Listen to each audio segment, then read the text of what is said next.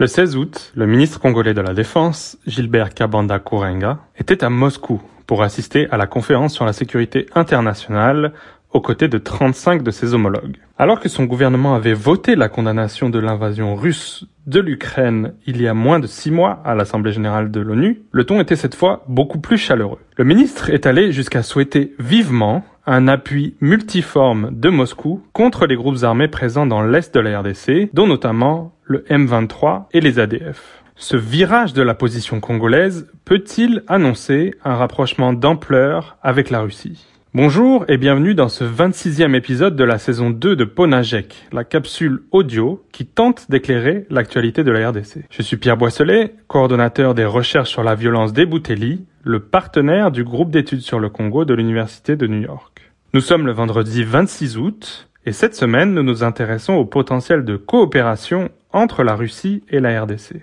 Par certains aspects, la présence russe au Congo rappelle ce qu'elle était en Centrafrique à ses débuts.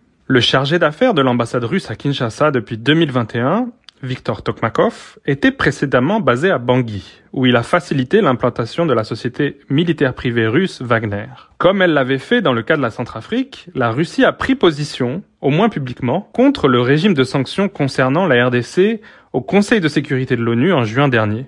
Ce régime n'empêche pas le gouvernement congolais d'acheter les armes de son choix mais une procédure de notification des ventes de matériel et services militaires par les pays fournisseurs a été partiellement reconduite. La Russie n'y a pas opposé son veto, comme elle en a pourtant le pouvoir. Néanmoins, Moscou a réussi à faire passer le message, dans l'opinion et une partie des autorités, que ce seraient les Nations Unies et les Occidentaux qui empêcheraient Kinshasa de s'armer face aux rebelles. Si le régime de sanctions n'en est pas responsable, il est en revanche exact que plusieurs pays occidentaux sont réticents à fournir armes et munitions à l'armée congolaise. Compte tenu des fréquentes violations des droits de l'homme de soldats, des régulières ventes ou fournitures d'armes à des groupes armés par certains officiers, les Américains et les Européens font l'analyse que des livraisons d'armes plus massives ne sont pas la solution au problème et que la réforme de l'armée est prioritaire. Cette situation crée toutefois des opportunités de collaboration entre la RDC et la Russie, qui est disponible pour vendre ces matériels. C'est ce que le ministre a semblé venir chercher à Moscou. Une autre opportunité vient des difficultés de la MONUSCO à aider efficacement à lutter contre les groupes armés dans l'est de la RDC, et plus particulièrement le M23. La fuite d'un rapport du groupe d'experts de l'ONU pointant le soutien du Rwanda au M23 et la visite du secrétaire d'État américain Anthony Blinken à Kinshasa et Kigali début août avaient suscité l'espoir, à la fois du gouvernement et de l'opinion publique congolaise, de sanctions contre Kigali ou d'un appui militaire plus conséquent. Ceci n'est pas arrivé pour le moment, et la MONUSCO est la cible d'un mouvement de contestation d'une ampleur inédite depuis juillet. Cette insatisfaction pourrait permettre à la Russie de se poser en alternative à l'intervention de la communauté internationale au moment où Kinshasa cherche tous azimuts des alliés dans ce dossier, du Kenya à l'Afrique du Sud.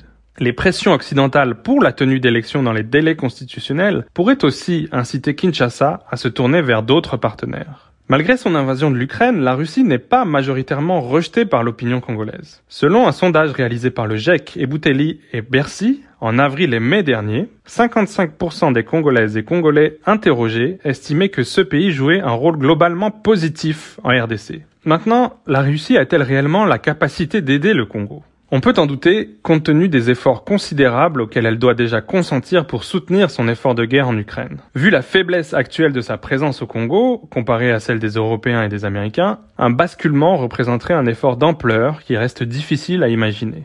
Les Occidentaux ne semblent en tout cas pas y croire pour le moment. Ils rappellent que la présence russe n'a pas permis à la Centrafrique ou au Mali de sortir de l'insécurité. Les signaux de Kinshasa en direction de Moscou sont interprétés comme un bluff, un argument pour forcer les Occidentaux à appuyer plus fermement le gouvernement congolais. Pour recevoir Ponajek chaque vendredi sur votre téléphone, rejoignez notre fil WhatsApp en envoyant GEC, G-E-C ou Ebouteli au plus 243 894 110 542. À bientôt!